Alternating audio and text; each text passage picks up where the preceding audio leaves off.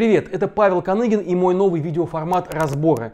Здесь на канале «Продолжение следует» я буду регулярно разбирать самые сложные и неочевидные вопросы, которые волнуют меня и, надеюсь, вас, дорогие зрители.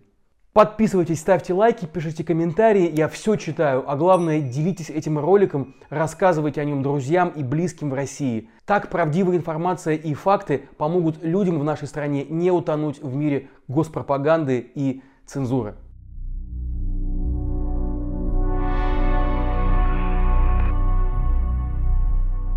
Яд пропаганды проник в головы многих в России и привел к войне в Украине. Кто-то эту войну одобряет, кто-то ее оправдывает, а кто-то и вовсе не понимает, что происходит. Ну, то, что россияне не знают фактов, стало возможно благодаря систематическому вранью и искажению правды.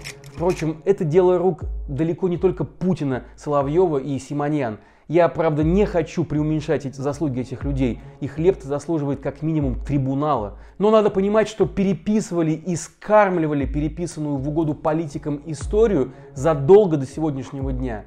Это происходило вообще десятилетиями и даже веками. Так создавалась мифология Великой Империи России, которая закрепилась в головах людей. Миф о том, что русские и украинцы братья навек, один из таких примеров. И это несмотря на чеченские батальоны в Мариуполе, несмотря на бомбежки Харькова, несмотря на ужасы в Буче и даже угрозу применения ядерного оружия. Пропагандисты на перебой рассказывают нам о том, что русские и украинцы не то чтобы даже родственники, они и есть один народ, великий российский суперэтнос. Только вот накачанные западной русофобией украинцы этого никак почему-то не поймут. Поэтому благородные российские воины-освободители и начали эту спецоперацию. А так-то русские с украинцами вообще никогда не воевали и всегда находились по одну сторону исторических баррикад. Такую позицию нам навязывает пропаганда. Но правда ли это? Давайте разберемся. Мы поговорили с украинскими и российскими независимыми историками, вместе перечитали спорные главы истории, и в сегодняшнем видео мы разберем самые живучие мифы – Гетман Хмельницкий, предатель Мазепа, страшный Бандера, а также красный и белый украинский национализм. Устраивайтесь, мы начинаем. Глава Богдан Хмельницкий мстит обидчикам. Богдан Хмельницкий – великий гетман, воссоединивший Украину и Россию. По крайней мере, так его представляют в советских учебниках по истории, а следом и в российских учебниках. Важный дисклеймер. С позиции людей, живущих в России в 2022 году, легко поверить, что российское государство всегда было особенным, что оно проявляло признаки своего величия прямо с момента зарождения, а с течением времени только разрасталось, чтобы логично и неизбежно стать империей. Сначала российской, затем советской, ну а теперь путинской. Но знаете ли вы, что эта самая идея поступательного и неотвратимого становления России как империи, вбирающей в себя окрестные народы, вообще-то появилась по историческим меркам совсем недавно, только, только в веке 18 и уж точно ее не существовало во времена Богдана Хмельницкого. Давайте просто запомним раз и навсегда, что исторические события сами по себе редко складываются в ровную колею, хотя нам это пытаются навязать нечистоплотные политики. Давайте просто это запомним.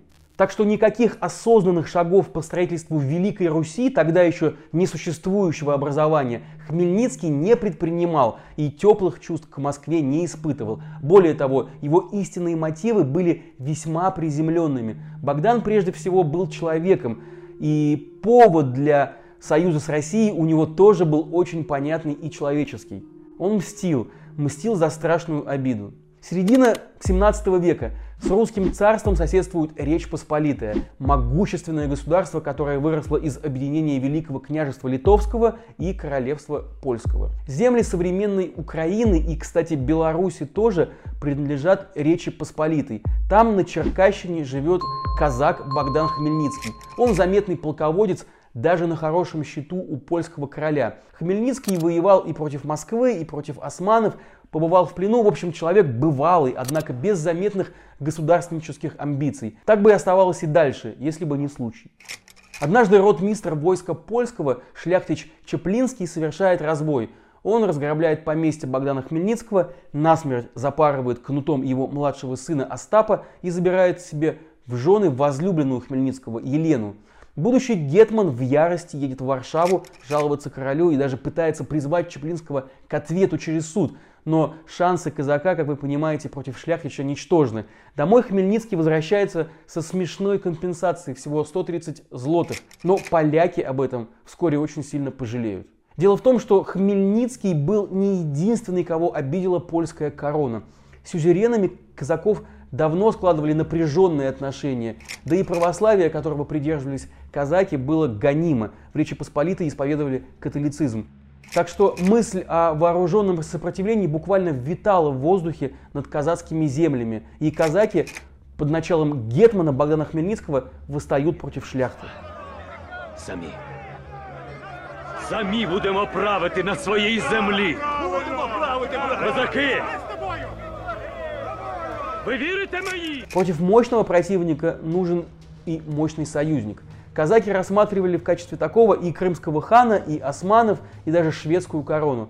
Разумеется, обращались они и к московскому царю, и даже не единожды, хотя, вопреки советской историографии, Москва далеко не сразу решилась принять под крыло Гетманщину. Это грозило войной с Речью Посполитой, чего русский царь Алексей Михайлович совсем не хотел. И все же в октябре 1653 года Москва постановила – Гетмана Богдана Хмельницкого все войско Запорожское с городами и землями принять. Мудрый Хмельницкий обставляет это уже очевидное для него решение со всеми демократическими приличиями и созывает Переславскую Раду, то есть сход казачества в городе Переславль, и предлагает казакам сразу четыре возможных сюзерена – ну а казаки, как мы знаем, кричат «Люба» именно московскому царю. Тут мог бы быть, конечно, и счастливый конец, end. Однако решением Переславской Рады непростые отношения между нашими странами не заканчиваются, а только начинаются. Дело в том, что подыскивая себе нового сюзерена, казаки не то чтобы падали в ноги. Люди гордые и независимые, уставшие от угнетений, они отправили в Москву так называемые статьи, то есть приемлемые для себя условия вассальной зависимости. Большинство этих статей Москва приняла, но часть русский царь отверг, что казакам совсем не понравилось. Возможно, именно поэтому союз казаков и Москвы оказался так непрочен. Провоевав несколько лет с Польшей, Москва решила, что пора заключать перемирие. Казаки вовсе не возражали, но хотели участвовать в переговорах на равных с Москвой и Варшавой. В конце концов, решалась судьба именно их земель, за которые было пролито столько крови. Но желания Гетманщины услышаны не были, а перемирие, предполагавшее переуступку Польши части территории Гетманства, казаки и вовсе истолковали как предательство. Вообще, эта глава содержит в себе все ключи к пониманию сути отношений наших стран. То есть еще в 18 веке стала понятна разница во взглядах на место Украины в отношениях с Россией. Россия, приняв казаков, посчитала украинский вопрос закрытым и самостоятельного голоса за новыми поданными не предполагала. Но казаки продолжали считать себя на равных с московским царем и настаивали на том, что могут самостоятельно принимать решения о судьбе своей родины. Вполне логично, согласитесь. И это многое вообще добавляет к нашему пониманию русского и украинского национальных характеров, которые, что бы там ни говорили в Кремле, четко отделены друг от друга на протяжении уже многих столетий. И этот паттерн отношений, заявленный еще во времена Хмельницкого, раз за разом будет повторять себя на протяжении всей истории русско-украинских отношений. Глава Мазепа становится перед сложным выбором. Мазепи на предательство в реальности тоже смотрится иначе. Нужно лишь взглянуть на него не с позиции москвоцентричности русского мира, а просто сверху. Иван Мазепа был богатым украинским помещиком, тонким, умным, европейски образованным, говорил на нескольких языках. За годы своей службы вырос от ротмистра Гетманской гвардии до гетмана войска Запорожского. Мазепа был образцовым строителем империи, объединил в своей власти левобережную и правобережную Украину, обладал даром придворной интриги и был приближенным к русскому царю. Ему благоволила царевна Софья, а царь Петр I, занявший престол, подружески сошелся с Гетманом и дал ему колоссальный кредит доверия в делах западных окраин своей империи. И нельзя сказать, чтобы Гетман оставался неблагодарным русскому царю. Мазепа беспрекословно выполнял любые хотения Москвы, жестко укращал народные волнения, безропотно посылал казаков в военные походы и на строительство того же самого Петербурга и его крепостей. Как и Петр, он покровительствовал развитию ремесел и искусств. Он много жертвовал Киево-Могилянской академии, а Киево-Печорская лавра и Софийский собор были полностью перестроены в стиле украинского барокко на средства Мазепы. Он построил также и множество других храмов и монастырей. Вообще будущее, казалось бы, ему очень благоволило и было безоблачным, если бы не затянувшаяся Северная война со шведским королевством. Она шла 7 лет и даже не думала завершаться, а Европа, как и Россия, были напуганы мощью шведского короля Карла XII. Петр пытался укрепить страну перед лицом врага, в том числе и административными мерами. Поэтому в 17 году он провозгласил реформу управления Малороссией. Украинские города теряли свою автономию. И согласитесь, для Мазепы это ведь было как удар под дых. Но и это не все. Петр распорядился призвать аж пятую часть казачества для участия в шведской кампании.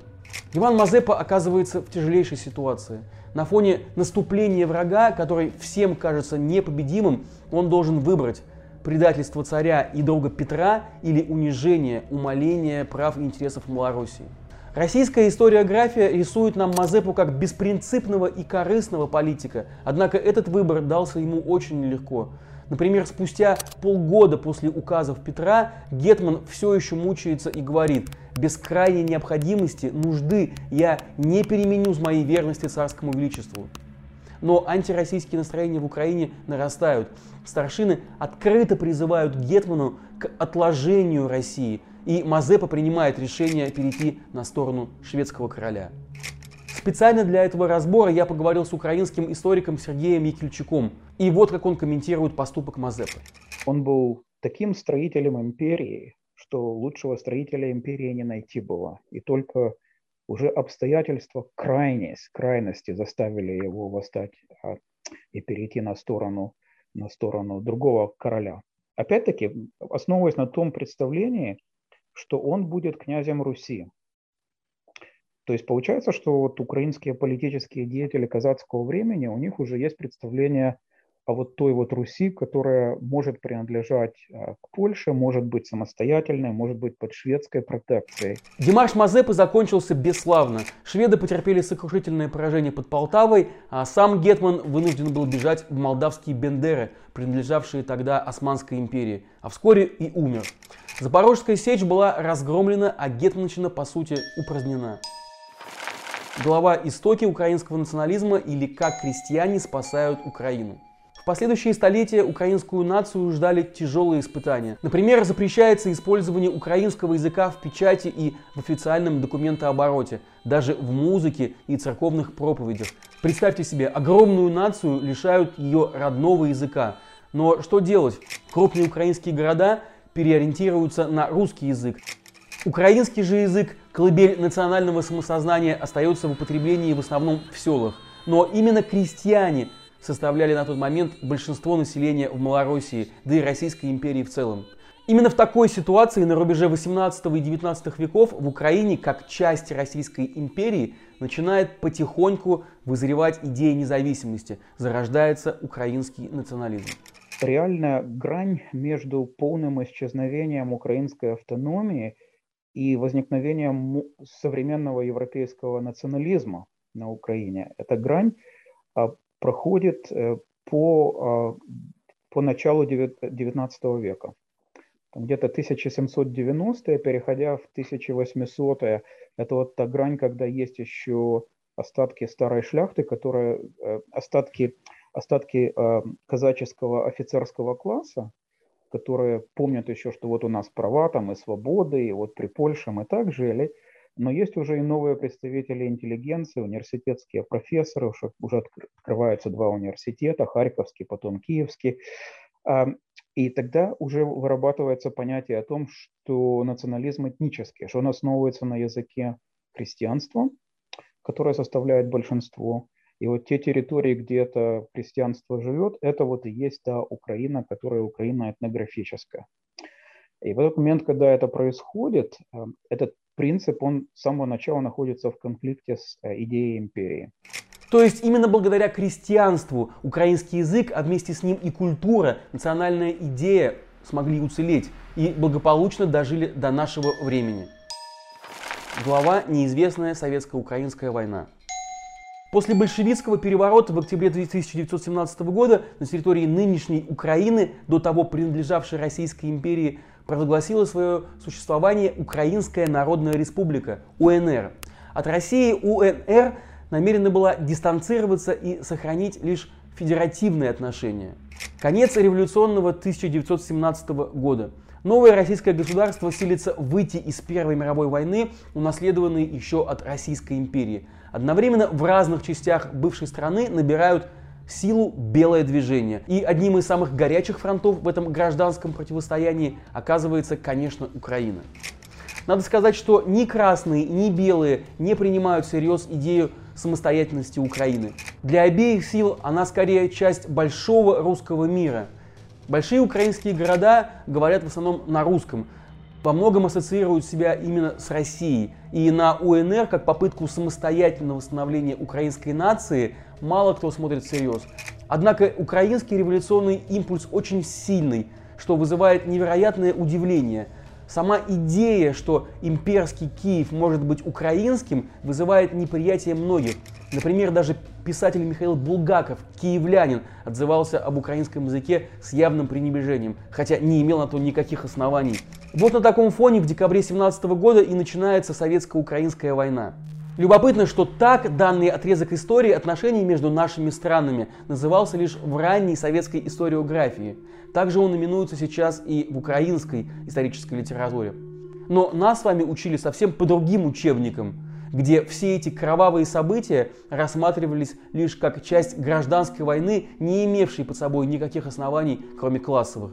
Согласитесь, это еще одно умолчание пропаганды. В декабре 17 года Красная Армия захватывает Харьков. Там спешно проводится всеукраинский съезд Советов, на котором Украину объявляют Советской Республикой в составе Советской России. И как это знакомо, согласитесь, это дает основание для военного вторжения РСФСР в УНР, ведь речь шла о защите своих, советских. Большевики берут один город за другим. Советская власть устанавливается в Николаеве, Одессе, Херсоне. Вслед за Полтавой Красная Армия идет уже и на Киев. Не желая сдаваться, УНР обращается за помощью к Германии и Австро-Венгрии, этим недавним врагам Российской империи по Первой мировой войне. С их участием война заканчивается заключением Брестского мира при равном участии делегации из Украины. Одним из условий этого мирного договора было безоговорочное признание России права Украины на независимость. Гетманом Украины объявляется Павел Скоропадский. Но мир продолжается недолго. Уже совсем скоро в Украине заявляют о себе оппозиционные силы. Петлюровцы, махновцы, происходят вооруженные столкновения. На фоне идеологического противоречия внутри самой УНР, на фоне нарастающей анархии, участившихся еврейских погромов, наступает Красная Армия. И заканчивается это формированием УССР, Украинской Советской Республики, лояльной Москве. Господа, слышите? Это красные идут.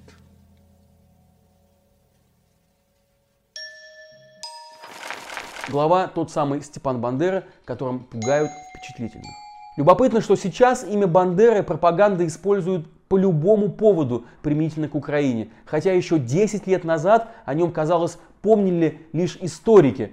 Дело в том, что организация украинских националистов, а вместе с ней и ее лидер Степан Бандера, даже не упоминались в школьном курсе истории СССР. Этот факт затирался и замалчивался, при том, что даже в УССР идея независимости украинского народа никуда не делась и не погибла. И, конечно, интересно, как в последние годы преломился взгляд на фигуру Бандеры и в самой Украине. Этот жесткий и крайне противоречивый человек стал символом борьбы за достоинство и самоуважение украинцев, символом борьбы за национальную свободу. А, и опять-таки, не могу я сказать, что это какой-то вот враждебная мифология, наброшенные посторонними западными силами, потому что момент этого был очень четкий, когда когда борьба украинских радикальных националистов стала вдруг приемлемой для очень широкого круга в Украине. Это был момент последней революции, революции достоинства, Евромайдана, когда все начали а, употреблять приветствие «Слава Украине! Героям слава!», которое до этого прочитывалось как национализм, как те вот герои, которые из узкоэтнического понимания, а теперь оно переосмысливает. Портрет Бандеры стал приемлемым а для выставления в общественных местах, чего раньше не было. И вот этот, э, этот поворот опять-таки случился под влиянием совсем недавних событий. Как вы понимаете, дело здесь вовсе не в том, что все разом стали националистами. Хотя что такое национализм? Это политическая идеология, считающая в том числе и этнос высшей формой общественного единения и первичной для создания государства. И не нужно путать его с нацизмом или фашизмом. Но дело здесь вообще в другом. Чем больше на тебя давят извне, тем сильнее ты сплачиваешься изнутри. А сегодня, пожалуй, стоит сказать и так.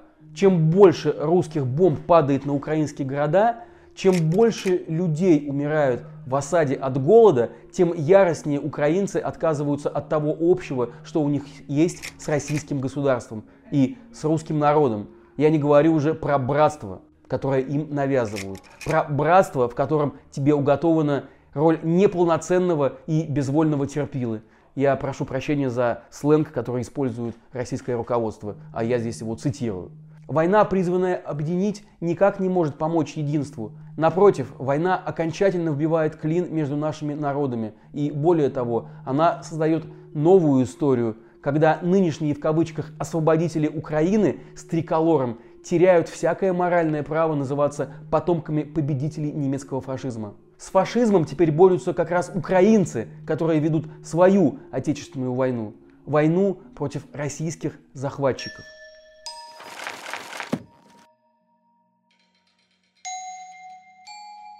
Вы спросите, а что же мы в России? Да, подвергнуть сомнению то, чему нас учили в школе, и то, что мы годами считали истиной, очень сложно. Признаться же в собственных ошибочных суждениях, основанных на скормленной нам пропаганде, оказывается еще тяжелее. Особенно в условиях цензуры и дефицита фактов, в которые Россию погрузила власть Владимира Путина. Но даже в этих условиях мы с вами можем сохранять критическое восприятие. Мы можем сомневаться и мы можем задавать вопросы. Мы можем сохранять внутреннюю свободу, которая убережет в нас людей. Продолжение следует.